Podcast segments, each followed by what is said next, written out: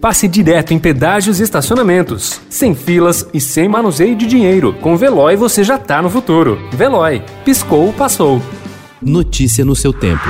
Economia.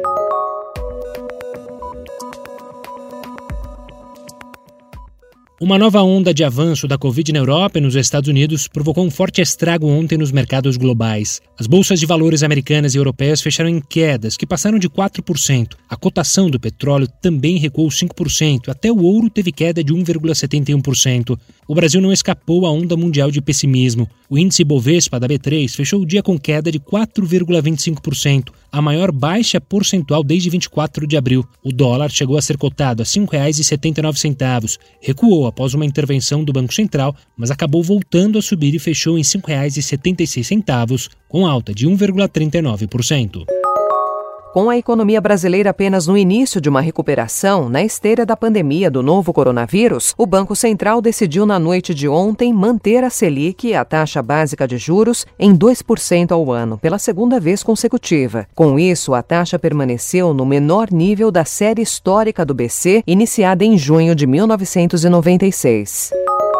As universidades corporativas, espaços de aprendizado fornecidos pelas empresas a seus empregados, tiveram de acelerar o processo de transformação digital na pandemia. Foi preciso criar novos conteúdos online, ampliar as plataformas e olhar com mais atenção para a demanda dos funcionários. Como resultado, as empresas sentiram um aumento substancial no interesse pelos cursos e enfrentam agora o desafio de manter esse engajamento no aprendizado.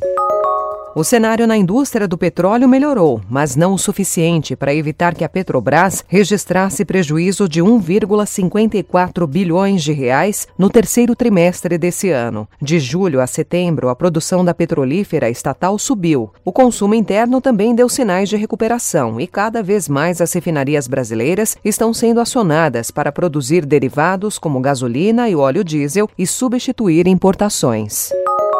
Democrats often say that we don't remove enough content, and Republicans often say we remove too much. I expect that we'll hear some of those criticisms today. And the fact that both sides criticize us doesn't mean that we're getting this right, uh, but it does mean that there are real disagreements about where the limits of online speech should be. Pela segunda vez em 2020, líderes de grandes empresas de tecnologia tiveram de se apresentar ao Congresso dos Estados Unidos para discutir suas operações. Mas, desta vez, a discussão não foi sobre antitruste, como em julho, e sim sobre liberdade de expressão e interferência política nas redes sociais. Mark Zuckerberg, do Facebook, foi um dos que responderam a perguntas que evidenciaram a polarização atual dentro e fora das redes, mas pouco se falou sobre mudanças efetivas. Se boa parte do depoimento foi tomado por acusações de censura e discussões sérias, seu início teve ao menos um momento de bom humor, quando Mark Zuckerberg não conseguiu se conectar à sessão do Senado dos Estados Unidos. Notícia no seu tempo. Pegando a estrada ou só indo no shopping? Com o Veloy você já está no futuro e passa direto em pedágios e estacionamentos, sem filas, sem contato e sem manusear dinheiro. Aproveite 12 mensalidades grátis e peça já o seu adesivo em veloy.com.br.